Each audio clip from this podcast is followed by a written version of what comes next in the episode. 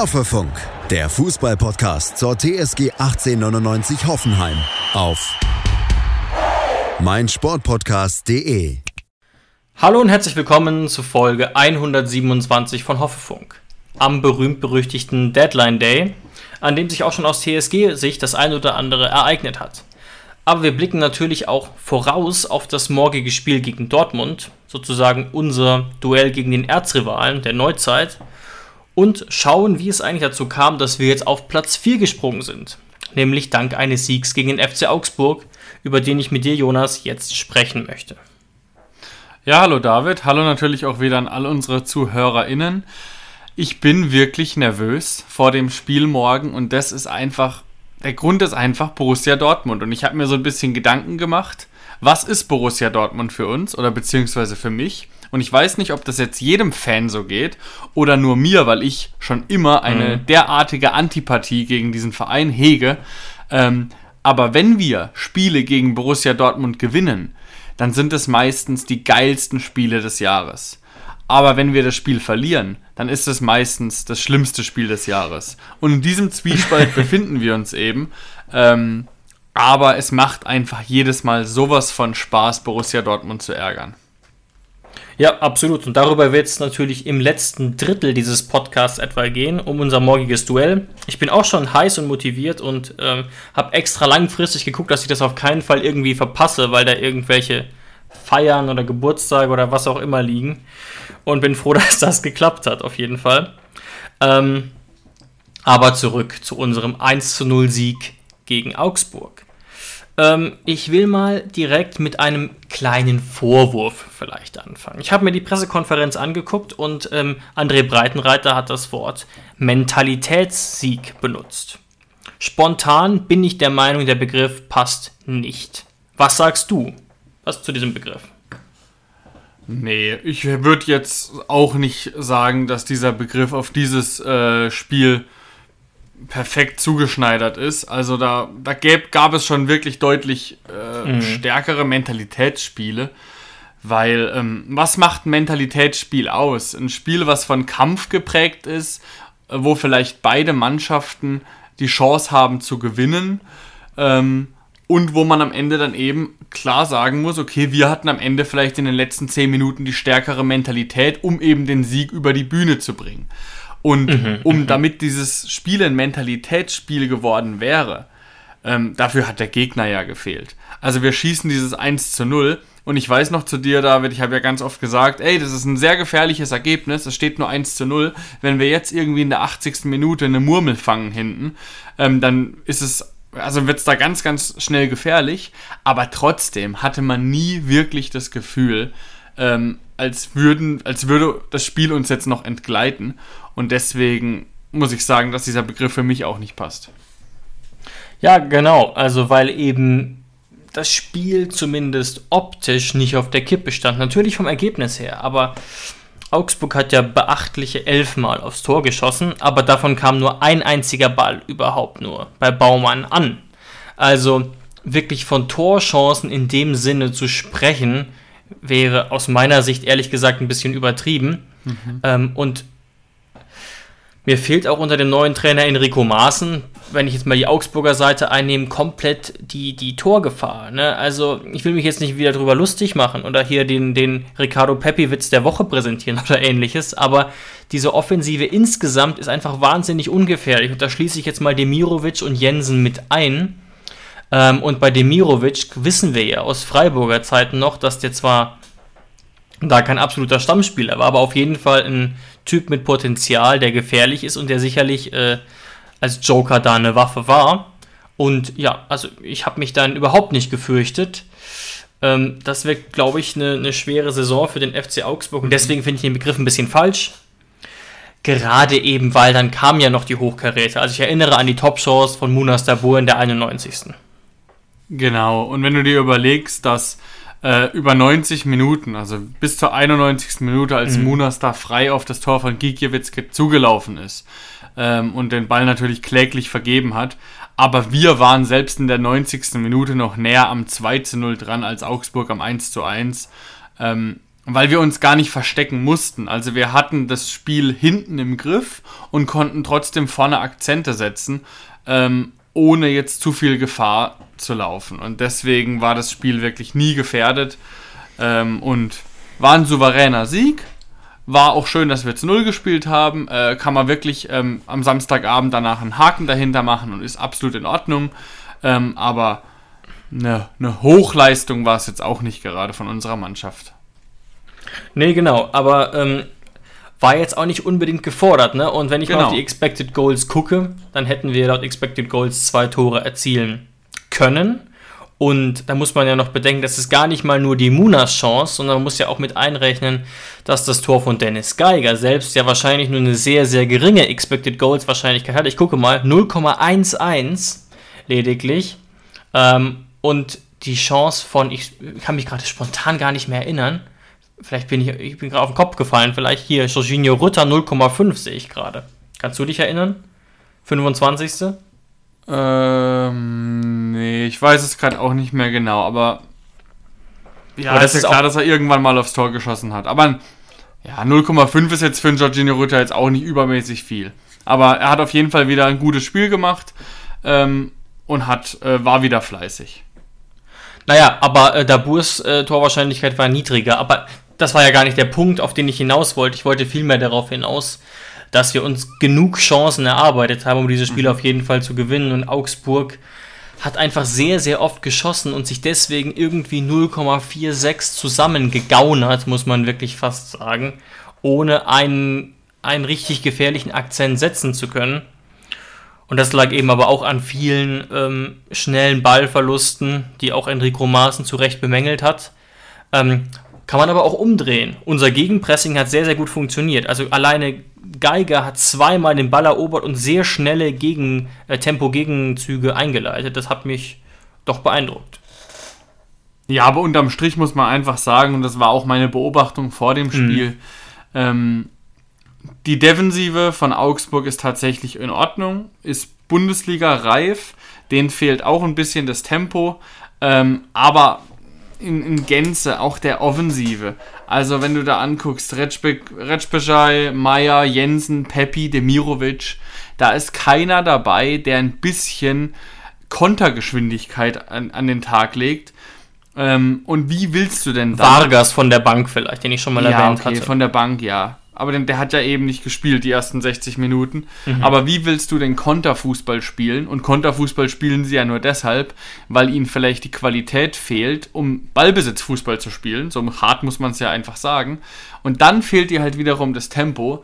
Ähm, also da muss ich wirklich sagen, da ist vielleicht sogar, ich weiß nicht äh, am Ende der Saison, wie es ausgehen wird, aber vielleicht sogar Bochum ein bisschen besser gewappnet ähm, für diese Saison. Auf lange Sicht, weil sie wenigstens ein bisschen Tempo haben.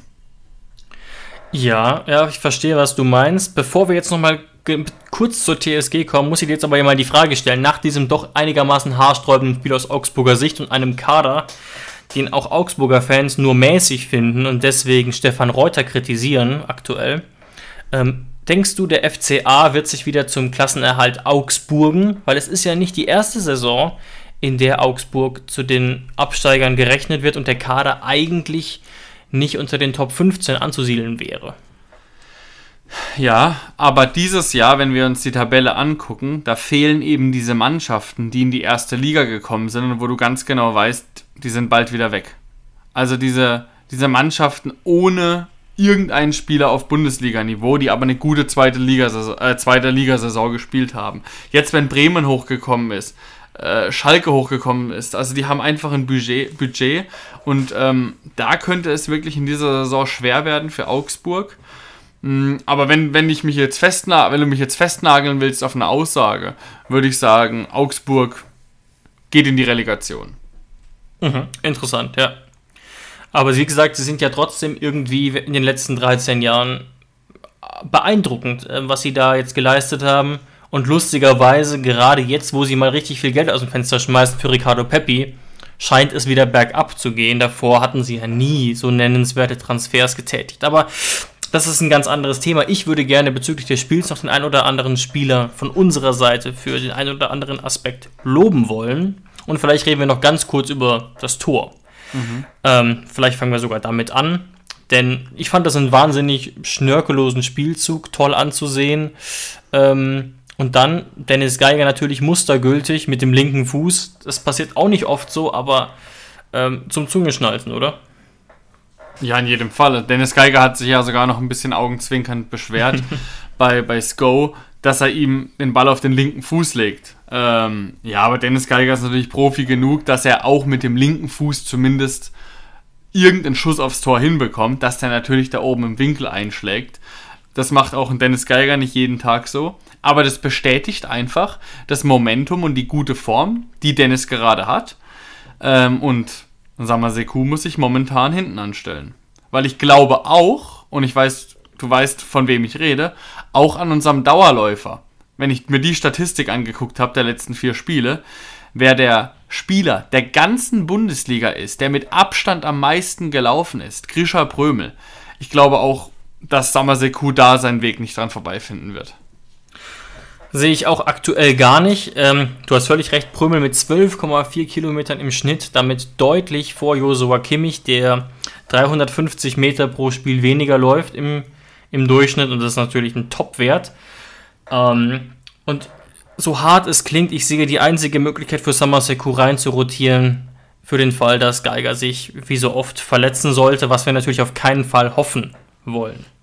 Mhm. Ähm, aber da können wir aktuell sehr, sehr zufrieden sein, gerade mit dieser, ja, äh, Dreierreihe, weiß nicht, ob man das so bezeichnen kann, weil sie ja sehr flexibel sind. Prömel, Geiger, Baumi, das ist schon, äh, wenn man so die letzten Jahre anguckt, eine der besten Kombinationen da im Mittelfeld. Ähm, und auch wahnsinnig, wahnsinnig stabil. Also da hat man sehr wenig Angst, auch gegen den Ball tatsächlich.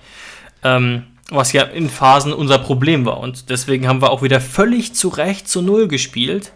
Und der zweite Grund liegt auch in der Abwehrreihe. Also ich bin zum zweiten Mal sehr zufrieden mit dieser Dreier-Abwehrreihe, die mit Sicherheit, denke ich, gegen den BVB wieder beginnen wird. Mhm. Und ich habe äh, interessante Statistiken gefunden. Ähm, sowohl Kevin Akpoguma als auch Kevin Vogt haben aktuell überragende Zweikampfwerte. Mit 68 bzw. 66 Prozent gewonnenen Zweikämpfen sind sie da in den äh, äh, Top 10 der ganzen Liga. Und Kabak ist auch weit überdurchschnittlich. Lustigerweise aber der schwächste von den drei. Was minimal ist, aber einfach interessant. Und ähm, in Kombination mit den drei genannten Mittelfeldspielern ist es eigentlich momentan wahnsinnig, wahnsinnig stabil und da hat man äh, sehr wenig Bauchschmerzen und deswegen sieht das jetzt aktuell auch so, so stabil aus ähm, und macht einen sehr zufrieden, würde ich sagen. Aber weißt du, was ich das Besondere finde an dieser Dreier-Mittelfeldreihe? Ähm, mhm. Klar, die haben natürlich auch ein bisschen mehr Freiheiten durch diese stabile Dreier-Fünferkette da hinten. Wenn die einen guten Tag haben, dann macht das natürlich die Arbeit für Dennis Geiger auch deutlich einfacher. Ähm, aber ich finde, wenn du dir das so durchguckst, Geiger, Prömel, Baumi, klar, du kannst da schon so ein bisschen sagen, Dennis Geiger ist der defensivste von denen und Baumi ist der offensivste von denen. Aber trotzdem jo, kann ich ja. bei keinem dem klar der Defensive oder komplett klar der Offensive zuordnen. Ich finde, dieses Dreier-Mittelfeld ist die perfekte Kombination aus beidem. Ähm, weil normalerweise, ich weiß, das kann auch, das kann auch erfolgreich sein, wenn du ganz klar so ein bisschen Real Madrid-mäßig, wie als sie da die Champions League x-mal gewonnen haben, du hast einen Casemiro, das ist ganz klar der Abräumer, der kommt nicht über die Mittellinie und mhm. der grätscht da alles weg, oder von mir aus auch Marc van Bommel, und vorne dran hast du die Kreativen, die das Spiel aufziehen sollen. Das kann natürlich funktionieren, aber in diesem Fall ist es eben nicht so. Schatz, ich bin neu verliebt. Was? Drüben. Das ist er. Aber das ist ein Auto. Ja, eben. Mit ihm habe ich alles richtig gemacht. Wunschauto einfach kaufen, verkaufen oder leasen. Bei Autoscout24. Alles richtig gemacht. Aber in diesem Fall ist es eben nicht so. Sowohl Dennis als auch Grisha als auch natürlich Baumi können offensive Akzente setzen und auch verteidigen. Und das ist einfach, finde ich, eine Besonderheit, die wir in den letzten Jahren hier nicht hatten. Ja, vielleicht auch sehr modern aufgestellt, einfach, dass es eben diese klare Rollenverteilung gar nicht mehr wirklich gibt, da stimme ich dir zu. Ähm, und deswegen hoffe ich einfach, dass die so eine Weile noch zusammenspielen können und äh, weiterhin in Form bleiben. Und ein, eine Person möchte ich noch loben, ähm, weil wir ja häufiger mal über sie reden und meistens nicht so wie die, die, die Mehrzahl der Hoffenheim-Fans.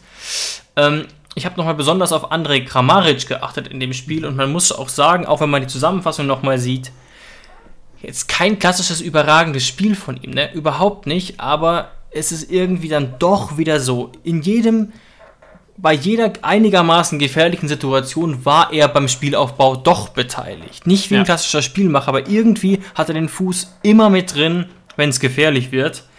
Und vielleicht ist es dann doch so, dass er deutlich wichtiger ist, als wir manchmal denken.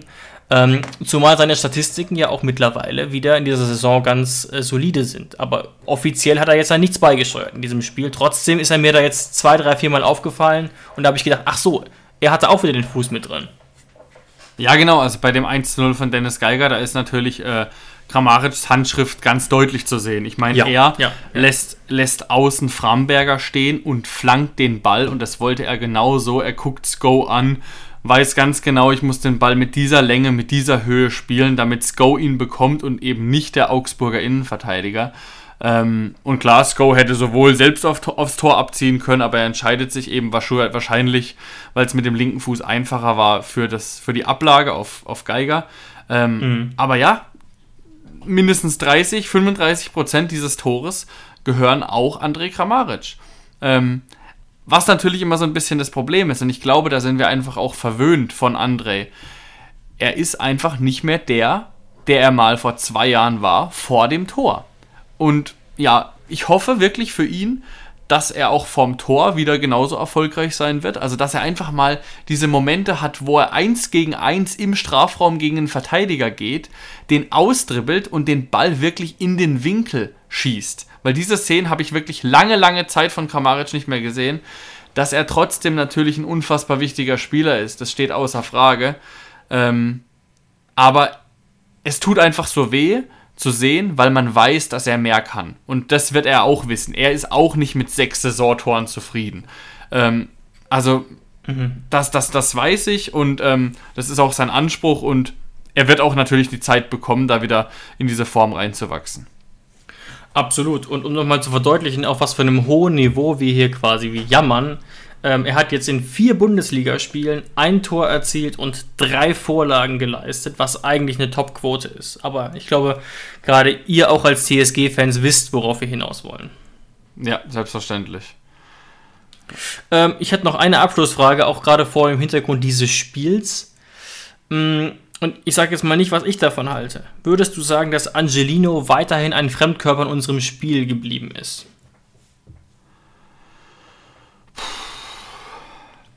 Ich würde jetzt äh, provokante Frage, äh, da will ich jetzt auch mal ein bisschen, bisschen äh, provokanter antworten. Wenn einer in diesem Team noch ein Fremdkörper ist, dann ganz klar Angelino. Und das nicht nur, weil er als einziger bei unserer Kicker-Aufstellung immer noch das Leipzig-Trikot trägt bei seinem Kickerbild. ähm, ja, Spaß beiseite. Aber ja, man merkt auf jeden Fall, Angelino braucht noch Zeit. Angelino ist ähm, erschreckend, ist, sagen wir es mal so, Angelino ist in seinem Spiel bei uns auffallend unauffällig. Er macht keine Fehler, super, also es passiert kein Gegentor über seine Seite, wo man sich denkt, boah, wo war denn da Angelino oder wie lässt denn der sich ausspielen? Aber er ist auch, sind wir mal ehrlich, an keiner wirklichen Offensivaktion beteiligt. Er bringt keine Flanken, wo man danach denkt, boah, war das gut. Ähm, ja, er ist eigentlich in, in keine richtig wichtige Aktion involviert. Er spielt sein Spiel. Ähm, aber da ist natürlich das Gleiche, wie ich auch bei André gesagt habe, von einem Angelino mit diesem Marktwert, mit diesem Potenzial, mit dem, was er schon geleistet hat bei Leipziger Zeiten, muss einfach mehr kommen. Und da wird auch mehr kommen. Aber, und diese Frage musst du dir natürlich stellen. Klar, du könntest jetzt einfach sagen, ja, solange er keinen großen Fehler macht, kann Angelino einfach weiterspielen. Aber wir haben natürlich Pavel Kadajabek auf der Bank, der natürlich auch wieder auf seine Chance lauert. Ähm, und die Frage ist, wie lang kannst du es Pavel noch verkaufen, dass er nicht spielt, wenn Angelino nicht explodiert? Ja, ja, also hierzu nochmal ganz kurz, bevor ich das vergesse, dass ähm, tatsächlich gerade erst vor ein paar Stunden bei der PK André Breitenreiter Pavel ein Sonderlob ausgesprochen hat, als er nach ihm gefragt wurde. Und ja, also ich brauche es gar nicht wiederholen. Schaut euch selber an, ihn, er in jeglicher Hinsicht charakterlich, spielerisch und so weiter gelobt wurde und er im Prinzip einfach sagte, ja, dass Go top in Form ist momentan, aber dass Pavels Zeit natürlich wieder kommen wird. Was aber auch lustig war, dass da Angelino überhaupt nicht mit in der Rechnung drin war. Aber natürlich ist er faktisch schon in der Rechnung mit drin. Ich hatte schon den Eindruck, dass er ein bisschen besser reingekommen ist. Er war ein bisschen ins Flankenspiel beteiligt, aber du hast recht, ohne dass das jetzt großartig in Erinnerung geblieben ist und er war äh, fehlerfrei. Aber was, glaube ich, das Problem ganz gut zeigt, ist, dass in jedem Spiel bisher sowohl Sko als auch der immer eingewechselte Pavel über rechts auffälliger waren. Immer. Und das ist überraschend. Also auch, was ich mindestens mal erwartet hätte, Jonas, dass Angelino jemand ist, der, auch wenn es nicht läuft, sich den Ball einfach schnappt und probiert. Das mhm. macht er aber nicht. Also er, er spielt da momentan einen ganz ruhigen Stiefel, was für uns natürlich gut ist, weil es wenig Fehler produziert und die anderen gerade die Welle reiten. Aber es überrascht mich schon ein bisschen. Ja, das stimmt. Also die meisten Aktionen, die er hat, ist, er bekommt einen Ball, vielleicht von Akpo oder Geiger zugespielt, hebt den Kopf und spielt ihn wieder zurück. Ähm, ja, und er verteidigt halt seine Sache souverän. Mhm, mh. Aber viel mehr ist da noch nicht. Ich will jetzt auch nicht zu hohe Erwartungs, eine zu hohe Erwartungshaltung haben, weil ich weiß, er war jetzt jahrelang bei Leipzig. Das ist wirklich nochmal ein anderes Spiel, jo. was die da aufziehen. Jo. Und er braucht auch seine Zeit. Ähm, ja, um das vielleicht mal ein bisschen, bisschen lustig noch abzuschließen, dieses Thema, weil viel mehr kann man dazu nicht sagen. Ich habe auch bei Instagram gesehen, er hat ja jetzt wieder seine Haare komplett abrasiert. So wie man ihn kennt aus seinen besten Zeiten. Vielleicht will er ja da wieder hinkommen und hat gedacht, mit den Haaren fange ich an. ja, ähm, bin ich jetzt nicht modisch so überzeugt, aber das ist jetzt auch nicht unbedingt mein Metier. Da halte ich mich äh, äh, komplett raus.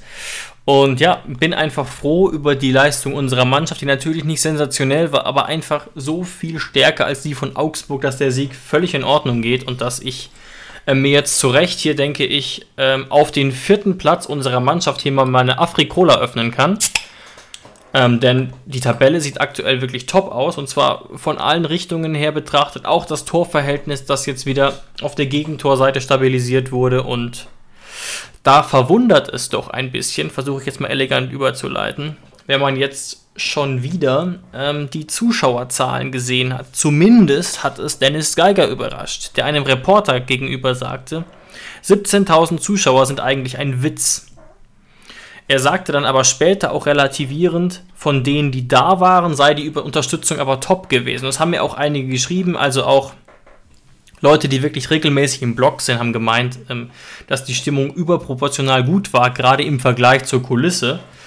Trotzdem müssen wir, glaube ich, über dieses Zitat kurz reden, weil es schon ungewöhnlich wenig ist, 17.000. Und ähm, da frage ich mich schon, wo bleibt die Euphorie, die jetzt so langsam doch kommen sollte? Ja, aber die Frage, die ich mir stelle, natürlich im Idealfall ist die Stimmung in der Süd top und das Stadion ist voll.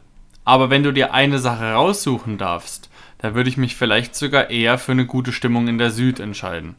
Weil klar, das ist, das hat einen optischen Faktor, ob ein Stadion voll ist oder nicht. Und ich glaube auch aus finanzieller Sicht wäre es natürlich mhm. deutlich wichtiger, ähm, dass man mehr Tickets verkauft. Aber grundsätzlich, wenn die Stimmung vom harten Kern, von den, ich will es jetzt mal ein bisschen provokant sagen, von den richtigen Fans, von den Hardcore-Fans, da ist, die, mit, die durch dick und dünn gehen und nicht irgendwie alle drei Wochen mal irgendwo, irgendwo eine Karte finden und Bock auf Bundesliga-Fußball haben. Wenn da die Stimmung stimmt und dann noch der fußballerische Erfolg wieder zurückkommt mit André Breitenreiter, was er ja schon seit Wochen darauf, ansp äh, darauf anspielt, dass er das mit seinem Fußball auch erreichen möchte, dass wieder das Stadion voll wird. Jonas, heute schon wieder, heute schon wieder. In der PK. Ja, er, er sagt es ständig. Er sagt es ständig, dass er dass eine Aufgabe von ihm ist, dass der Fußball so erfolgreich und attraktiv ist, damit das Stadion voll wird. Das ist, sieht er als seine Aufgabe und seine Pflicht. Ähm, und ja, ich glaube auch, dass eine gute Stimmung in der Süd dazu beitragen kann, dass sich dann auch die Gegentribünensitzer, die Haupttribünensitzer denken, ey, momentan lohnt es sich wieder zur TSG zu gehen und dann glaube ich auch fest daran, dass nicht nur gegen Dortmund, Bayern und Leverkusen das Stadion voll sein wird, sondern auch mal wieder regelmäßig gegen schlechtere Gegner. Das ist natürlich auch ein Faktor, den man nicht vergessen darf, ne? Dass es eben tatsächlich gegen Augsburg ging und in der Ferienzeit. Das hat auch Alex, äh, Quatsch, auch Alex Rosen angeführt, dass man ja gegen Augsburg noch nie 28.000 Zuschauer hatte. Und Augsburg war natürlich auch noch nie ausverkauft. Aber so ein normaler Schnitt, ich habe tatsächlich recherchiert, so ein normaler Schnitt wären 23.000 gewesen. Ähm, jetzt haben wir aber natürlich nochmal on top die Ferienzeit, die sicherlich was ausmacht. Die Frage ist natürlich, wie viel sie ausmacht. Das werden wir ab Mitte September sehen, vielleicht auch schon ähm, gegen Mainz in knapp zwei Wochen, wo ja dann auch die Ferien fast wieder vorbei sind und wir aber auch keinen ganz so attraktiven Gegner haben, ehrlich gesagt. Mm, und er zeigt, also Alex Rosen zeigt sich da noch nicht so richtig ähm, besorgt von, aber ich glaube schon, dass das ein ziemlich großes Thema ist, ehrlich gesagt, intern. Zumal ich auch häufiger von solchen Aktionen äh, äh gehört habe, dass dann Tickets nochmal billiger gemacht wurden oder ähnliches oder dass es auffällig viele Posts oder auffällig viel Werbung gab. Und das verstehe ich auch total. Ähm, ich denke und hoffe natürlich, und es sollte auch so sein, dass man natürlich der Mannschaft zumindest ab jetzt, also jetzt haben wir wirklich eine, einen wirklich guten Saisonanfang gesehen und jetzt muss man es der Mannschaft eigentlich auch in Form von äh, Zuschauerzahlen zurückzahlen. Aber ne, da hat Dennis Geiger auch einen Punkt. Ähm, die Stimmung ist nicht das Problem. Ähm, das hatte ich auch am TV-Bildschirm überhaupt nicht den Eindruck. Wir waren ja im August jetzt sehr viel in Urlaub und haben von da auch uns aus, äh, auch die Podcasts ausgemacht. Ähm, trotzdem, sagen wir mal so, wenn es gegen Mainz und so weiter dann in den folgenden Wochen nicht viel besser wird, dann müssen wir auf jeden Fall nochmal reden. Mhm. Allerdings habe ich auch gehört aus anderen Branchen, ne, dass es die Sorge ist von vielen oder auch die Beobachtung ist von vielen, dass einige Leute eben durch Corona ähm, gemütlicher geworden sind. Und tatsächlich also, wenn ich jetzt mal aus dem Nähkästchen plaudern darf, kurz, würde ich tatsächlich sagen, dass ich ähm, seit relativ viel wieder erlaubt ist und die Gefahren nicht mehr ganz so hoch waren, jetzt in den letzten Monaten, überproportional viel gemacht habe. Also ich glaube, dass ich in so in dem Jahr 2019 deutlich weniger gemacht habe als jetzt 2021, 2022 in den Phasen, in denen alles äh, sozusagen mhm. gut war. Aber das scheint nicht ähm, die Mehrheitsposition zu sein. Offenbar haben sich viele so ein bisschen ins Schneckenhäuschen zurückgezogen. Das will ich überhaupt nicht bewerten. Das ist einfach soziologisch interessant. Wäre auch meine Beobachtung, dass das so ist, dass ähm, die Leute erstmal wieder auftauen müssen und dass man nicht sagen kann nach zwei genau. Jahren, ja, auf einmal ist wieder alles normal und man geht jedes Wochenende raus ins Stadion oder so. Ähm, ist auch meine Beobachtung. Und ein Gedanke, den ich jetzt gerade noch hatte, wenn man jetzt mal ein bisschen so das einordnen möchte, dass Dennis Geiger das gesagt hat. Ich verstehe seine Emotionen, ich verstehe, dass die Fans auch Fußballer tragen ähm, und dass es wichtig ist, aber ich finde nicht, dass, um mal hart zu sein, ich finde nicht, dass es Dennis Geigers Baustelle ist, das öffentlich im Fernsehen zu sagen. Oder, oder siehst du das anders? Sehe ich genauso. Ich will es nicht nachrecherchieren, aber ich bin mir ziemlich sicher, dass er nicht selber drauf zu sprechen kam. Das wäre was ganz anderes gewesen. Mhm. Ähm, aber ich stimme dir eigentlich zu. Also ich finde, das ist, das ist was für den Sportdirektor, für den Trainer, für Holger Klim oder allerhöchstens für den Kapitän. Allerhöchstens, nach Absprache. Aber ich bin mir relativ sicher, dass er danach gefragt wurde und dann kann man es natürlich so in den Emotionen ein bisschen verstehen. Aber klar, es ist tatsächlich nicht seine Baustelle und Dennis Geiger kann das natürlich auch nicht so gut einschätzen. Ne? Der steckt da zu tief drin, der ist kein Profi natürlich in Sachen PR und Marketing, wie sollte er auch. Und deswegen würde ich dir da schon zustimmen. Aber ähm, die Emotionen, die damit geäußert wurden, sind natürlich trotzdem interessant. Mhm. Manche haben ja auch so ein bisschen das Gefühl, das wird gar nicht wahrgenommen oder das sind Fußballern eigentlich egal. Schatz, ich bin neu verliebt. Was? Drüben. Das ist er. Aber das ist ein Auto. Ja, eben. Mit ihm habe ich alles richtig gemacht. Wunschauto einfach kaufen, verkaufen oder leasen. Bei Autoscout24. Alles richtig gemacht. Ja, aber das ist ja auch, also natürlich wurde Dennis Geiger danach gefragt, weil es ist wirklich, es ist einfach so, ob das ob ich da jetzt Toni Kroos komplett recht geben würde, dass es ein deutsches Ding ist bei den Journalisten. Ich meine, du erinnerst dich, als Toni Groß nach dem Champions League-Finale den deutschen Journalisten oder Reporter zur Sau gemacht hat, dass er immer nur negative Fragen stellt. Ähm, weißt von was ich rede, oder? Ja, ja, klar. Ähm, aber so ein bisschen, ich glaube, das haben wir alle im Hinterkopf, so ein bisschen hat Toni Groß auf jeden Fall recht, auch wenn er seine Aussage vielleicht nochmal reflektieren müsste, in wie er das gesagt hat. Aber guck mal, Dennis Geiger schießt das entscheidende Tor, die TSG macht einen hervorragenden Saisonstart und der Reporter versucht irgendwas Negatives zu finden, auf das Dennis Geiger faktisch keinen Einfluss hat. Also Mhm, Dennis mhm. Geiger geht ja nicht durch die Innenstadt von Heidelberg und verkauft äh, Tickets an seinem Stand. Also weißt du, schön. dann hätte er direkt einen Einfluss darauf. Aber er hat keinen Einfluss darauf und es ist auch nicht seine Baustelle. Er hat nichts damit zu tun. Und ihn das zu fragen, ist wirklich, man versucht einfach durch gezielte Fragen irgendwelche Aussagen von Spielern zu bekommen, die man dann aus dem Kontext gerissen oder auch nicht als Schlagzeile verpacken kann. Und diesem Trick ist Dennis Geiger in dieser Situation auf, dem Leim, auf den Leim gegangen und dazu, da, haben, da konnte man natürlich wieder super eine Schlagzeile machen, dass, was weiß ich, sogar die Spieler mittlerweile unzufrieden sind und so weiter und so fort. Ja, absolut. Ich glaube tatsächlich, es war auch ein Bildreport, aber lass uns da nicht tiefer reingehen. Ähm, ich glaube, wir beobachten es und hoffen einfach, dass es gegen Mainz dann Richtung 20.000 auf jeden Fall wieder werden und müssen eben auch diesen soziologischen Faktor tatsächlich berücksichtigen, dass ähm, Menschen nicht einfach wieder sich genauso verhalten, wie wenn es zwei Jahre gar keine Pandemie gegeben hätte. Und das meine ich jetzt gar nicht nur aus gesundheitlichen Gründen, sondern auch aus Gewöhnungsgründen etc. pp. Und vergessen wir nicht, dass ein Stadionbesuch natürlich auch Geld und Zeit kostet. Ne, das ist natürlich auch ein Faktor, wenn man jetzt nicht gerade in Sinsheim wohnt. Ähm, und vielleicht noch mal so ein Mini, wa- was ganz kleines Positives zum Abschluss. Wir hatten jetzt ja auch sehr wenig Auswärtsfahrer zuletzt. Ähm, etwa 300 gegen Leverkusen, etwa 500 gegen Mönchengladbach. Und jetzt gegen Dortmund fahren mindestens 800 TSG-Anhänger mit. Das ist im Vergleich immer noch nicht überragend, aber das ist schon mal, geht schon mal in die richtige Richtung auf jeden Fall. Und ähm, ich hoffe, dass es so generell weitergeht, weil ähm, das die Mannschaft verdient hat. Aber wie gesagt, auch am Fernsehen und auch aufgrund dessen, was uns unsere Hörer schreiben, die Stimmung im Stadion ist nicht das Problem und das ist echt ein wichtiger äh, Faktor, mit dem wir, glaube ich, dieses Zuschauerzahlen-Thema so ein bisschen abschließen können und uns gar nicht so sehr davon runterziehen lassen sollten. Denn wie gesagt, Platz 4, alles ist top und das kann sich alles noch über die Saison entwickeln. Genau. So, was hast du als nächstes auf dem Zettel? Ich glaube nicht, dass wir jetzt schon äh, zu dem Spiel gegen Dortmund springen. Ja, ich habe einen äh, tatsächlich vollen Zettel, ähm, beziehungsweise ein volles Tablet mit Notizen diesmal. Mm. Und zwar würde ich dich vielleicht ganz kurz, bevor wir so ein bisschen noch zu Personellem kommen, was wir gar nicht ausklammern können heute, ähm, würde ich dir gerne eine kurze Quizfrage stellen. Wir haben jetzt doch einige Punkte geholt, jetzt darf ich nicht lügen, neun Punkte bisher auf dem Konto nach vier Spielen. Jetzt würde ich gerne von dir wissen, was denkst du denn, was, wäre unsere, was wären unsere Expected Points? Na, du kannst ja aus diesen ganzen Expected Goals Werten auch einen Expected Points Wert ausrechnen, anhand dem du siehst, wie du so performst, ob du gerade sozusagen eher glücklich agierst, unglücklich agierst. Was tippst du? Also 9,0 hieße ja genauso, wie es jetzt äh.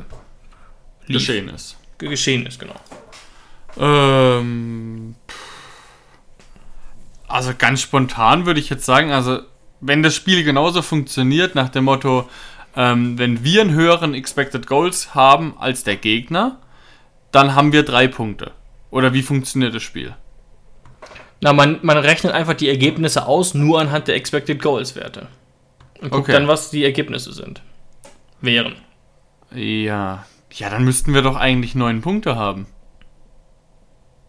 Dann haben wir eine Punktlandung. Also haben wir genau das, was eigentlich Expected Goals auch ausgerechnet hat. Nee, zwei- 6,23 Punkte, was im Prinzip heißt, dass wir einfach auch ein bisschen überperformt haben. Und das heißt einfach Okay. ganz konkret, simpler ausgedrückt, wir haben aus schlechteren Chancen mehr rausgeholt. Also wir haben teilweise, wie jetzt Dennis Geiger, aus einer Chance, die gar nicht riesig war, ein Tor geschossen. Ne, vielleicht vielleicht hat es der eine oder andere gesehen, du hast es bestimmt verfolgt, Jonas, ähm, den 6 zu 1 Sieg von, jetzt darf ich hier Union nicht Berlin Union gegen gegen Schalke. Schalke, ne? Ja. Guckt euch das nochmal an. Es ist nicht so, dass Union riesige Torchancen gehabt hätte.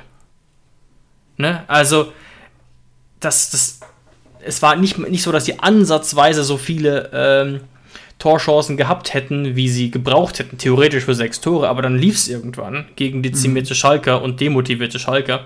Aber egal. Worauf ich hinaus will, ist, dass wir einfach momentan auch ein gewisses Spielglück haben und aus nicht so großen Chancen dann Tore machen. Also so ein bisschen das Gegenmodell zu dem, was es in der Vergangenheit oft gab. Auch gerade unter Nagelsmann, wo uns dann die Chancen nicht gelingen wollten, aber momentan läuft es in der Hinsicht doch ganz gut. Okay, ja, interessant auf jeden Fall, auch wenn ich der Statistik jetzt nicht ähm, allzu viel Gewicht geben würde. Ja, es ist nur so ein bisschen ein Richtwert und eine Spielerei natürlich. Das ist mhm. ganz klar, absolut. Kurz noch zum Personal und dann natürlich zum morgigen Topspiel noch abschließend. Hm, sicherlich äh, keine allzu große Meldung, aber sehr, sehr sinnvoll, dass wir das noch geschafft haben, jetzt am Deadline Day Melairo Bogarde auszuleihen nach Zwolle. Das ist der Tabellenführer der zweiten Liga in der Niederlande, wo er hoffentlich auch viel Spielzeit bekommen wird, die er bei uns ja nur in der U23 bekommen würde. Und ne, ich glaube, jeder sieht selbst besser in der zweiten holländischen Liga spielen als bei uns in der Regionalliga Nord, äh, Südwest. Und deswegen sicherlich ein richtiger Schritt, auch wenn man da sagen muss, da muss der Durchbruch doch jetzt ziemlich, ziemlich bald kommen, sonst wird das wohl nichts mehr bei Melairo. Ja. Aber wir geben ihm die Zeit, die er jetzt noch hat, und das ist ja mal mindestens ein Jahr, und wünschen ihm da viel Erfolg. Ähm, und freuen uns auch auf der personellen Ebene, dass ähm, Stanley Nsocki zurück im Training ist und so langsam wieder eine Option werden könnte, allerdings noch nicht für die Startelf. Und das ist besonders relevant, weil uns vor wenigen Minuten erst Stefan Posch nach Bologna verlassen hat. Ähm, äh, André Breitenreiter hat es in der PK schon bestätigt, dass es intensive Gespräche gibt und jetzt ähm, wurde das bestätigt. Er wird erstmal für ein Jahr ausgeliehen und dann gibt es, das ist noch nicht ganz sicher, entweder eine Kaufpflicht oder eine Kaufoption unter bestimmten Bedingungen für um die 5 Millionen. Das muss man noch genauer sehen. Aber man hat so ein bisschen das Gefühl, dass jetzt, äh, ich glaube, das hast du mir sogar geschrieben, Jonas, aber das deckt sich auch mit meinem Gefühl, dass Breitenreiter jetzt nicht die allergrößten Stücke auf ihn hält. Finde ich aber eigentlich alles äußerst komisch, diese Situation. Also das alles ist noch zu frisch, dass ich jetzt in dieser Sekunde die richtigen mhm. Worte finden würde dafür. Ähm, aber ganz am Anfang hieß es ja, okay, Posch verlässt uns wahrscheinlich. Da hieß es ja dann auch kurzzeitig mal Premier League und wir haben darüber geredet, ja irgendwas zwischen 10 und 12 Millionen. Dann hat Posch den Saisonstart gemacht gegen Gladbach, hat auch gegen Rödinghausen gespielt. Man hatte das Gefühl, Breitenreiter ja, ja verlässt sich auf ihn. Ähm, dann macht er diesen natürlich das dumme Spiel, das schlechte Spiel gegen Gladbach mit, seinem, mit seiner blöden gelb-roten Karte. Ähm, aber das kann nicht das Zünglein an der Waage gewesen sein. Das kann nicht der Moment gewesen sein, wo André Breitenreiter gesagt hat, so und jetzt soll er sich äh, verdünnisieren. Du weißt, was ich meine. Das kann nicht so gewesen sein. Und dann in den letzten ein, zwei Wochen hatte ich so das Gefühl, okay, da passiert nichts mehr. Posch bleibt auf jeden Fall bei uns. Ähm, und auf einmal ist er weg. Und Bologna habe ich davor, bis vor zwei Tagen vielleicht, noch nie was davon gehört, von diesem Gerücht. Und es ging auf einmal alles ganz schnell. Und die Krone setzt dem Ganzen natürlich auf, dass es jetzt eine 5 Millionen Kaufoption gibt, was die Hälfte seines Marktwertes ist. Also ganz, ganz komische Situation dass man jetzt äh, Stefan Posch jetzt doch so günstig verscherbelt. Und ja, wenn es eine Kaufoption gibt für 5 Millionen, dann ist Stefan Posch eigentlich jetzt schon verkauft, weil mittlerweile wird ja kaum noch ein Spieler wirklich verkauft, sondern jeder Spieler wird erstmal verliehen, um mit einer Kaufoption. Das ist ja mittlerweile eigentlich der, der normale Weg, weil keine Mannschaft mehr zum Standpunkt äh, X Geld hat und immer erst im nächsten Jahr dann Geld für den Spieler hat. Ähm, ja, ist eine ganz, ganz komische Entwicklung des Fußballs, aber ich glaube nicht, dass die Chance besteht, dass Stefan Posch, ähm, auch wenn es das Wort Laie vermuten lässt, nochmal bei der TSG spielen wird. Ja, darauf deutet einiges hin. Ich habe gerade auch noch mal kurz recherchiert, während du gesprochen hast. Also, laut mehreren Medienberichten ist es so, dass es eine Kaufoption gibt, auf jeden Fall und eine Kaufpflicht unter bestimmten Bedingungen. Also wahrscheinlich, wenn er eine bestimmte Anzahl von Einsätzen macht, ja. muss Bologna ihn kaufen. Für ungefähr 5 Millionen. Das ist ja alles nicht off offiziell. Was man vielleicht ergänzen muss, ist, dass Posch dann im nächsten Sommer nur noch ein Jahr Vertrag haben wird. Und das erklärt es natürlich ein bisschen. Zumal ähm, Und das muss ja so gewesen sein. Das ist die einzig logische Erklärung. Einfach äh, Breitenreiter jetzt nicht an den großen Durchbruch von Stefan Posch glaubt, der ja einfach nicht kam. Ne? Und das meine ich nicht so, dass er jetzt kein solider Bundesligaspieler ist. Er hat gezeigt, dass er ein solider Bundesligaspieler ist und sein kann. Aber er hat nie gezeigt, dass er ein Bundesligaspieler ist für eine Mannschaft, die zum Beispiel regelmäßig Euroleague spielen will. Auf diesem Niveau war er zumindest nicht konstant unterwegs. Gerade nicht in der letzten Saison leider. Trotzdem muss ich sagen, Jonas, werde ich ihn vermissen. Auch wenn ich sportlich 100% nachvollziehen kann. Unabhängig von den finanziellen Geschichten. Ja, auf jeden Fall. Also, mich brauchst du da nicht fragen. Ich habe ein Trikot von ihm. Ja, äh, er ist ja. schon seit so vielen Jahren bei uns und ich habe sogar noch eine bisschen bessere Meinung von ihm als du, glaube ich. Ähm, ich sehe das ein bisschen anders. Also, Stefan Posch wäre durchaus in der Lage, über mehrere Saisons bei einem Europa League, also bei, bei einem Europa League Team zu spielen. Ich meine, das hat er, wie lange war er jetzt bei uns Stammspieler? Ich glaube jetzt, was, was einfach jetzt Stefan Posch passiert ist, vielleicht wollte er weg, vielleicht kam jetzt auch für ihn persönlich der falsche Trainer, vielleicht war André Breitenreiter nicht hundertprozentig ja, ja. von ihm überzeugt und so trennen sich halt manchmal die Wege von Verein und von Spieler. Ich glaube, das tut jetzt niemandem übermäßig weh. Ich glaube, Stefan Bosch freut sich jetzt auf seine Zeit bei Bologna. Sehr schöne ich mein, Stadt auch. Ja, ja, klar. Ähm, ich meine, es ist ja auch nicht so, als ob er seine Heimat verlassen würde. Er ist ja sowieso Österreicher. Das darf man ja auch nicht vergessen. Und ich glaube, es war jetzt schon alles richtig so. Es bleibt natürlich irgendwie ein komischer Beigeschmack, weil jetzt alles, wie ich gerade eben schon beschrieben habe, sehr, sehr schnell ging. Äh, und jetzt auch für mich am Ende überraschend. Absolut. Und gerade nach TSG-Maßstäben gemessen, endet jetzt schon so eine kleine Ära. Ne? Schon 2017, 2018 hat Stefan Posch ähm, 13 Pflichtspiele für die TSG gemacht und insgesamt 126. Das ist schon eine ordentliche Hausnummer ähm, für Verhältnisse der TSG Hoffenheim im, im Profibereich. Und damit endet definitiv eine Ära. Und gerade eben in den letzten drei Saisons hat er immer ob man ihn jetzt als festen Stammspieler bezeichnen kann, darüber könnte man stundenlang diskutieren, aber er hat immer viele, viele Einsätze gehabt für uns und war immer fest eingeplant und deswegen wird es schon hart und schwer, ihn dann irgendwie gar nicht mehr zu lesen und gar nicht mehr auf Fotos zu sehen und so. Aber es kann eben für beide Seiten auch der richtige Schritt zum jetzigen Zeitpunkt sein. Und rein numerisch, also rein von der Anzahl her, haben wir einfach zu viele Innenverteidiger. Und meine mhm. Theorie ist, Jonas, das eine Rolle gespielt haben könnte. Natürlich das Interesse, das kam, aber auch der Durchbruch von Kabak könnte durchaus eine Rolle gespielt haben. Also der, der sofort eintretende Durchbruch von Kabak. Wir erinnern uns vielleicht noch an Hübner, Vogt oder ähnliche, die Wochen und Monate lang gebraucht haben, um ähm, auf TSG-Niveau zu kommen. Und vielleicht auch die guten Leistungen von Kevin Akpoguma in den letzten zwei Wochen. Vielleicht. Mhm. Das hat vielleicht dazu geführt, dass André Breitenreiter am Ende, als er gefragt wurde, Stefan Posch gehen lassen, dass er gesagt hat, ja, kein Problem. Wenn der Spieler gehen will, alles easy, ist für mich okay. Wir haben Kevin Akpoguma, den plane ich ein in der Innenverteidigung. Nsocki kommt zurück, Kabak ist ein Kracher. Das kann alles eine Rolle gespielt haben, aber so ist es jetzt. Ähm, ja, also man kann es, wie du es gesagt hast, jetzt mal die emotional, Emotionen beiseite, aber man kann es wirklich, man kann es verstehen aus TSG-Sicht. Ja, zumal wir ja eben versuchen, auch Spieler wie ein Socki, der jetzt wieder langsam fit werden dürfte, und aber auch einen Quaresma langsam heranzuführen. Und ähm, für Akpur freut es mich eben, dass er jetzt zwei Wochen so gute Leistungen gezeigt hat, es jetzt noch einfacher haben wird, an Einsatzzeiten zu kommen und eben heute auch in der PK nochmal explizit gelobt wurde. Ja, ja. Aber auch bei Nsocki, da bin ich jetzt mal wirklich gespannt die nächsten Wochen. Ja. Die Spiele, die ich bis jetzt von ihm gesehen habe, da habe ich noch keinen 12 Millionen Mann gesehen.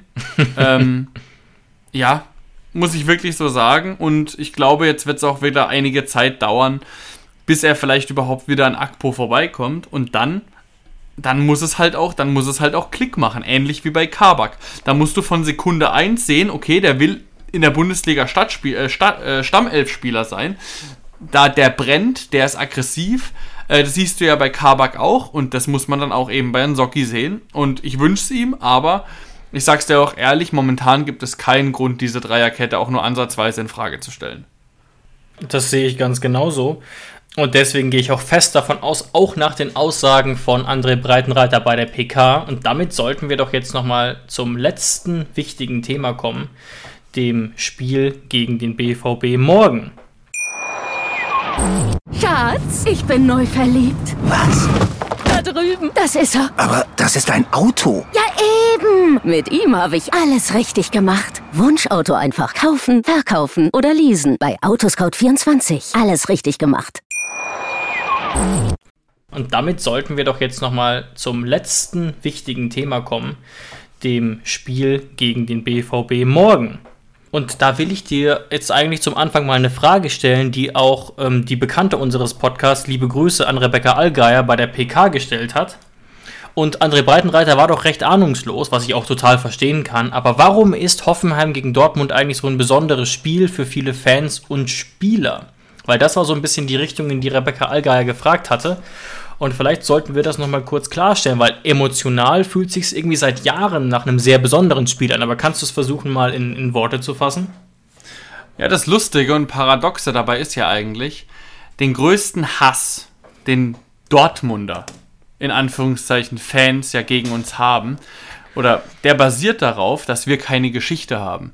Aber allein die Geschichte, die Dortmund uns in den letzten zehn Jahren Bundesliga geschenkt hat, Allein das ist schon mal so eine phänomenale Geschichte, dass ich mich wirklich herzlich bei der Borussia bedanken muss, ähm, weil diese ganzen Hop-Skandale, allein diese Sachen werden in die Bundesliga-Geschichte eingehen, ähm, dass, dass äh, Dortmund da Strafe zahlen musste, weil sie irgendwie das Fadenkreuz auf Dietmar Hopp äh, setzen. Das Ganze gipfelte ja, also das ist ja eigentlich der Ausgangspunkt dessen gewesen, war ja immer Dortmund.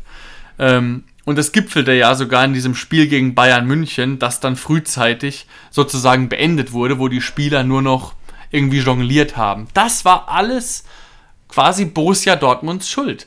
Und dann natürlich auch noch über diesen übermäßigen Hass von Borussia Dortmund gegen uns auch noch das Sportliche, die sportliche Geschichte. 2013, als äh, Kevin Großkreuz ins Tor musste, weil Weidenfeller rot bekommen hat und wir deswegen dann äh, in, in die, wir haben es in die Relegation dadurch geschafft, haben dann Kaiserslautern damals geschlagen und haben die Liga gehalten. Ja, und in also, der 90. Minute oder in der Nachspielzeit fiel doch sogar noch das Tor, das dann wieder zurückgenommen wurde, weil es abseits war und ganz, ganz wahnsinnig. Ja, genau, genau. Also dann und dann in den letzten Jahren. Also meistens haben wir dann, glaube ich, schon gegen Borussia Dortmund unentschieden gespielt oder verloren. Ähm, aber wenn wir gewonnen haben, dann hat es da halt auch mal wirklich ordentlich gekracht. Da haben wir Dortmund einmal jetzt das, was andere Breitenreiter erzählt hat, da haben wir Dortmund 4 zu 0 vom Platz geschossen aus dem eigenen Stadion. Andri Kramaric vier Tore, eins davon sogar sein No-Look-Elfmeter. Ähm, und das alles macht dieses Spiel so unfassbar besonders. Ähm, ja, dass man wirklich sagen muss. Und das ist auch nochmal paradox Punkt 2. Dortmund tut ja immer so, dass das äh, Hoffenheim ihnen egal wäre oder was weiß ich, die sollen wieder zurück. Aber dann, wenn es gegen Hoffenheim geht, dann scheint ihnen dieses Spiel oder der Sieg über uns dann doch unfassbar wichtig zu sein, dass sie uns vorweg beleidigen und alles Mögliche. Also das ist schon, da steckt einfach viel drin in diesem Spiel, muss man wirklich sagen.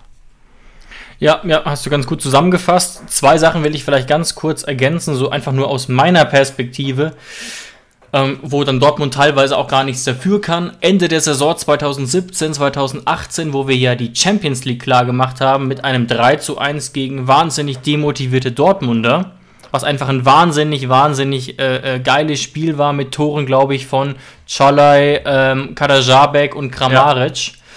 Ja. Ähm, eins der besten Spieler, dass ich mich überhaupt von unserer TSG erinnere und auch einfach, weil es so wichtig war mit äh, äh Platzsturm danach ähm, also weil es einfach auch für die Vereinsgeschichte so wichtig ist. Und natürlich, du hast es erwähnt, ähm, was das schlimmste Ereignis hätte werden können in unserer Vereinsgeschichte, fast der 18.05.2013, wo wir eigentlich alle gedacht hatten, dass wir jetzt in Dortmund absteigen, aber Saliovic Eier aus Stahl besitzt und den Elfmeter einfach mittig in die Maschen nagelt gegen Großkreuz und eben das angesprochene Abseitstor. Und ich glaube, wenn, das hat sich einfach so quer befeuert mit diesen ganzen Scharmützeln und diesen ganzen Beleidigungen von Dortmund-Fans. Aber ja, der Witz ist eigentlich, dass es nicht wirklich ähm, wir als Hoffenheimer inszeniert haben. Ja, genau. Also, wie ich es eingangs schon gesagt habe, ähm, mit das Bundesligaspiel. Nee, nee, ich leg mich sogar fest. Borussia Dortmund ist für mich das wichtigste Bundesligaspiel des Jahres. Ja. Ähm, außer natürlich, es passiert tabellarisch irgendwas. Dass jetzt am letzten Spieltag gegen Augsburg noch um irgendwas gehen würde. Ganz klar. Dann geht es natürlich um die drei Punkte. Aber jetzt mal unabhängig davon, gibt es keinen Gegner, gegen den ich mir drei Punkte so sehr wünsche wie gegen Dortmund. Ja, und da sind wir doch mal gespannt, wie das morgen gelingt. Mm, du hast tatsächlich recht, dass unsere Bilanz ja durchwachsen ist insgesamt. Wir haben ähm, aus 30 Partien bisher im Schnitt tatsächlich einen Punkt geholt, was gar nicht so schlecht ist. Ähm, aber auch nicht so glorreich vielleicht wie unsere Erinnerungen. Und in eine ähnliche Richtung denkt wahrscheinlich auch André Breitenreiter, der den BVB als Favoriten sieht in der Pressekonferenz, aber dennoch Zählbares mitnehmen will. Das klingt für mich dann doch so ein bisschen Richtung Remis, was ich auch verstehen kann, solange wir da keine Mauertaktik fahren, was ich mir aber überhaupt nicht vorstellen kann. Ähm, ehrlich gesagt, zumal jetzt auch der BVB nicht in seiner besten aller Phasen ist. Ähm, Gerade nach diesem niederschmetterten äh, Spiel gegen Bremen und jetzt haben sie sich zwar gegen Hertha gefangen, aber mh, revolutionär fand ich das jetzt nicht gerade. Ich habe mich eben nochmal damit beschäftigt. Mm, ja, also ich habe mich das, ich habe mich vor der Saison gewundert als einzige, dass, dass manche vermeintliche Experten vor der Saison doch immer gesagt haben, ja dieses Jahr ist es soweit, Borussia Dortmund ist Meisterschaftsfavorit, habe ich mich immer gefragt, wollen diese Experten oder Expertinnen einfach nur eine Schlagzeile oder Vielleicht, denken die ja. das wirklich? Denn ich glaube, also ich glaube, Dortmund war jahrelang nicht mehr so weit weg, kadertechnisch, wie dieses Jahr haben die vergessen. Ja, da holen sie mal Schlotterbeck und holen sie mal Sühle. Aber haben die vergessen, dass sie Haaland verloren haben? Klar, ich kenne die Statistik. Wenn Haaland nicht gespielt hat, hat Borussia Dortmund ganz, ganz viel gepunktet. Sei's drum. Drauf geschissen. Haaland ist eine fucking Lebensversicherung für Dortmund gewesen. Der Typ ist manchmal alleine durchgelatscht und hat drei Tore in einem Spiel geschossen. Und jetzt willst du mir erzählen, dass du da vorne in Anthony Modest hinstellst. Auch eine super Saison gehabt bei Köln. Auch das sei ihm gegönnt gewesen. Aber das ist kein Dortmund-Stürmer, mit dem du die Meisterschaft holst. Ähm, das ist, das ist doch keine Meisterschaftsmannschaft, Meisterschaftsmannschaft. Die sollen gucken dieses Jahr, dass sie Vizemeister werden. Allein das wird schon schwer genug gegen Leipzig. Und dann wird Bayern am 25. Spieltag Meister und gut ist. Sehr ermutigend, ja. Und es ist natürlich auch überhaupt nicht einfacher geworden, ist zumindest meine These dadurch, ähm, dass Sebastian Holler jetzt monatelang ausfällt, was natürlich absolut tragisch für ihn persönlich ist, aber auch tragisch für den BVB. Ist zumindest meine These, ne? Denn Anthony Modest mit seinen 34 Jahren muss jetzt einen flexiblen Sebastian Haller auffangen in seinen besten Jahren sozusagen und was ich gegen Hertha gesehen habe, ist ein relativ eindimensionales Borussia Dortmund die haben geflankt wie wir gegen äh, in der Europa League zu unseren schlechtesten Zeiten. Ja, aber was willst denn du auch machen, wenn du kein Haaland mehr da vorne drin hast? Meinst du, du konterst die jetzt aus und schickst Modest in die Spitze? Haben sie gegen Bremen teilweise versucht. Ja, aber der gewinnt ja nicht mal ein Laufduell gegen Friedel. Also dann brauchst du den ja auch nicht gegen einen Kabak oder gegen sonst irgendjemand schicken. Ähm, du hast dir mit Anthony Modest, hast du dir halt eben dieses Spielsystem eingekauft. Ich weiß, das wollten sie eigentlich nicht. Ähm, das ist durch die, durch die Erkrankung äh, von Ja. Haller passiert. Da sei ihm auf jeden Fall äh, gewünscht, dass er so schnell als möglich wieder zurückkommt. Ja, ja. Ähm, es wäre, für mich ist auch natürlich Haller eine Verbesserung zu Modest, aber ich finde auch Haller ist jetzt niemand, der aus Borussia Dortmund einen Meisterschaftsaspiranten Das habe ich nicht gesagt. Das habe ich Ja. nicht gesagt. Ja, und deswegen, und ja, es kann natürlich sein, dass mir die Aussagen jetzt um die Ohren fliegen, weil wir dann am Wochenende gegen Dortmund verlieren, aber das sage ich damit gar nicht. Diese Dortmund, Dortmunder Mannschaft kann uns natürlich schlagen, aber es geht ja immer um diese Aussage, die könnten Meister werden. Und so stark finde ich diese Mannschaft einfach nicht. Ähm, gerade auch, ja, mit, mit einem Reus, der über seinem Zenit ist. Oder, oder jetzt haben sie außen mit einem Brand manchmal gespielt oder mit einem, mit einem Adeyemi, der gerade erst wieder von der Verletzung zurückkommt. Und du kannst ja auch keinem 20-Jährigen jetzt so einen Rucksack auf, auf, äh, aufziehen und sagen, der schießt uns jetzt zur Meisterschaft. Also für mich hat Dortmund Potenzial eingekauft, aber das kann noch sein, dass das zwei, drei Jahre dauert, bis das wirklich eine Mannschaft ist, vor der man sich fürchten muss. Absolut, absolut. Und das äh, deckt sich ja auch so ein bisschen mit meiner These. Also, wenn du so einen Fußball spielst mit einem Modest, und das hat man jetzt gegen Hertha gesehen, wie willst du da Meister werden? Ne? Also, natürlich war das mit, mit, mit Haaland jetzt auch nicht immer total kreativ, aber alleine diese, dieser Antritt, der natürlich überhaupt nicht mehr vorhanden ist, ähm, fällt schon mal weg. Und dass einfach eine Spitzenmannschaft wie Dortmund gegen Hertha BSC so viel flankt, hat mich einfach überrascht. Natürlich hat es mich eigentlich auch wieder nicht überrascht wegen Modest, aber du weißt, glaube ich, worauf ich hinaus will, weil darauf kann sich ja eine Mannschaft und kann sich Herr Breitenreiter viel besser einstellen als auf einen Haarland. Wie willst du denn dich auf einen Haarland gut einstellen? Da brauchst du einen Top-Tag. Ähm, so einen Stürmertypen wie Modest, den kannst, kannst du viel eher noch mit einer guten Vorbereitung, mit Konzentration lösen ähm, als so eine Naturgewalt teilweise wie Haaland, der einfach in Phasen überragend ist, auch wenn ich ihn überhaupt nicht leiden kann, aber es ist ein anderes Thema. und dazu kommt noch, ne, du hast es angedeutet, Jonas, dass Stürmer, ähm, denen ich das überhaupt nicht vorwerfen will, wie Adeyemi, noch überhaupt nicht funktionieren und zum Beispiel in Male Malen auch nicht wirklich und auch noch verletzt ausfällt. In Malen hat tatsächlich eine ziemlich gute Vorbereitung gespielt. Da dachte ich eigentlich, ähm, dass der dieses Jahr Dortmund ein bisschen was bringt, aber der hat sich, wie du richtig gesagt hast, jetzt ja verletzt. Mhm. Ähm, ja, und dann, wer spielt wahrscheinlich Rechtsverteidiger bei Dortmund in Wolf? Jo. Oder, ja, also, mm, also ich gucke mir diese Mannschaft an und ich will jetzt nicht überheblich sein, aber ich freue mich auch auf dieses Spiel morgen, weil ich glaube tatsächlich, dass wir ein Spiel auf Augenhöhe machen können. Ich freue mich darauf und ich freue mich vor allem drauf, was Kabak mit Modest anstellen wird. ja, ja, da bin ich auch sehr gespannt, wie das laufen wird. Aber da muss man sich halt wirklich auch gut drauf einstellen. Anthony Modest ist wirklich, wirklich gefährlich. Versteht mich da nicht falsch. Aber ich habe nur gerade versucht, äh, gegenüberzustellen, wie, was wäre, wenn Haaland eben noch da wäre. Es wird einfach einfacher, sich auf ihn vorzubereiten. Natürlich hat er einfach nicht das gleiche Niveau. Und auch nicht das ja. gleiche Niveau wie Haller. Ähm, ist aber trotzdem natürlich ähm, ein, ein, sehr, sehr gefährlicher Stürmertyp. Ähm, auf der anderen Seite sieht es bei uns aber wirklich gut aus eigentlich. Also wir könnten im Prinzip einfach nochmal die gleiche Elf reinchecken. Nur Bebu, Biko, Hübner und Pentke werden ausfallen. Und wir haben auch trotzdem wahnsinnig, wahnsinnig viele Optionen.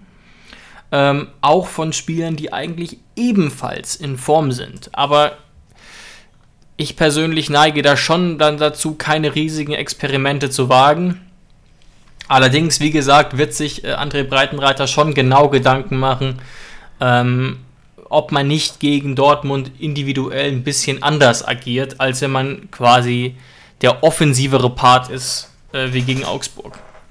Glaube ich aber nicht. Ich würde bei deinem Satz ein Wort austauschen. Du hast gesagt, wir könnten mit der gleichen Elf auflaufen wir werden mit der gleichen Elf auflaufen. Mhm. Also bin ich felsenfest davon überzeugt, dass wir da nichts verändern werden. Ähm, klar, es ist offensiv mit einem Geiger, Prömel, Baumi, Rütter und Kramaric. Genau, aber ja. es ist auch einfach aggressiv, schnell und konterstark. Und das will ich gegen Borussia Dortmund sehen. Dass die sich dann halt auch mal wie eine Spitzenmannschaft diesem Pressing entziehen können und Lösungen finden. Und wenn sie das am Freitagabend dann um 23 Uhr gemacht haben und wir haben ein gutes Spiel gemacht und Borussia Dortmund war trotzdem einfach besser, dann Glückwunsch. Aber das will ich erstmal morgen Abend sehen, weil ich glaube, wir haben eine ziemlich, ziemlich gute Chance. Das denke ich auch. Ähm, und was mir noch einfällt, vielleicht, um auch mal Dortmunder zu loben, dass zuletzt äh, äh, Özkan und Bellingham eine ziemlich gute Figur gemacht haben. Bellingham zwar im Torabschluss sehr, sehr unglücklich, aber vielleicht wäre das jetzt wieder so ein Spiel, wo man es dann eher mal über die Flügel versuchen müsste, weil da sehe ich gerade auch mit Spielern wie Wolf und Guerrero jetzt nicht die größten Abwehrmonster, die zusätzlich ja auch, da sie in der Viererkette agieren, mit nach vorne spielen müssen.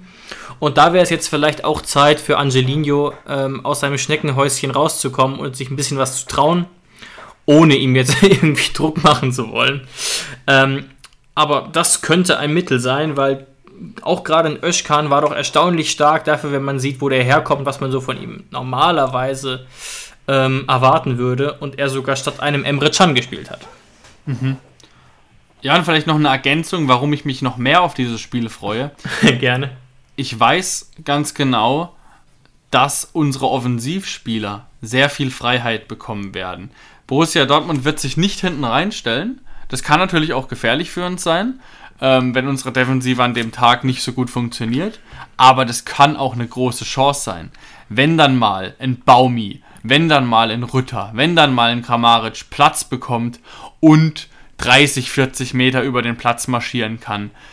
Da freue ich mich wirklich drauf. Ähm, und ja, ich weiß gar nicht, haben wir noch was für diese Folge auf dem Zettel? Weil ich glaube, wir haben es jetzt schon so ein bisschen geschafft, unsere HörerInnen ein bisschen zu elektrisieren für dieses Spiel morgen. Das hoffe ich doch, weil ich bin äh, sehr, sehr motiviert und bin auch der Meinung, dass wir jetzt unseren Zettel eigentlich ziemlich gewissenhaft abgearbeitet haben an dieser Stelle. Sehr gut.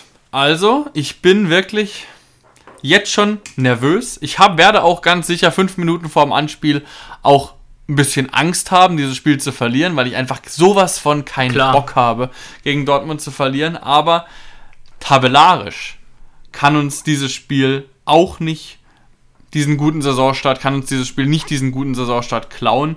Wir haben in diesem Spiel in Dortmund eigentlich nur was zu gewinnen. Ähm, und ich hoffe doch, das tun wir auch. Vielen Dank euch fürs Einschalten. Macht's gut. Ciao, ciao. Schatz, ich bin neu verliebt. Was? Da drüben. Das ist er. Aber das ist ein Auto. Ja, eben. Mit ihm habe ich alles richtig gemacht. Wunschauto einfach kaufen, verkaufen oder leasen. Bei Autoscout24. Alles richtig gemacht.